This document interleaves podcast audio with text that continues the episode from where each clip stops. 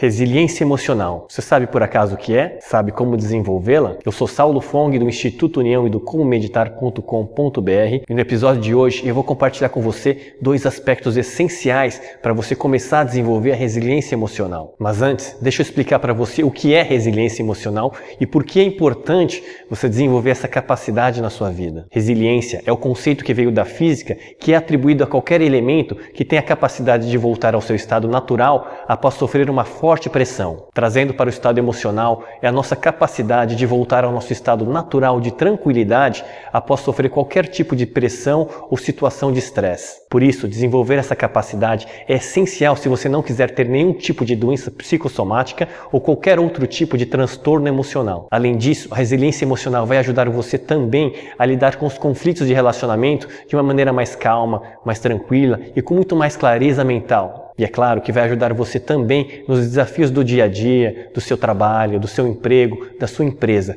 Enfim, a resiliência emocional é essencial se você quer ter uma vida com mais qualidade, com relacionamentos harmoniosos e mais produtividade no seu trabalho. Então, como fazer para desenvolvê-la? O primeiro ponto é você encontrar e saber qual é o seu estado natural ou seja, saber qual é ou deveria ser o seu estado emocional numa situação onde não há nenhum tipo de estresse ou pressão sobre você. Para isso, basta você também observar o comportamento de qualquer animal que se encontra num ambiente tranquilo, seguro e acolhedor.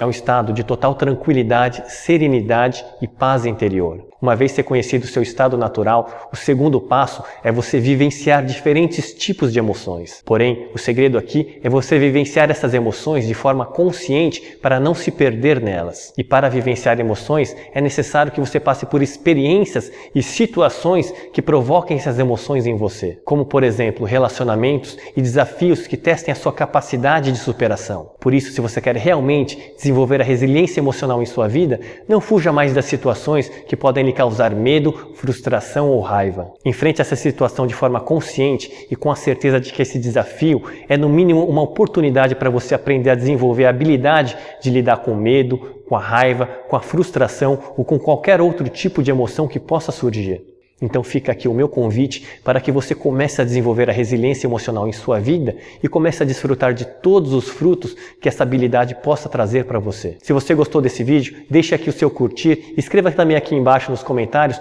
qual é a emoção mais desafiadora que você deseja aprender a lidar. Um grande abraço e até o próximo episódio.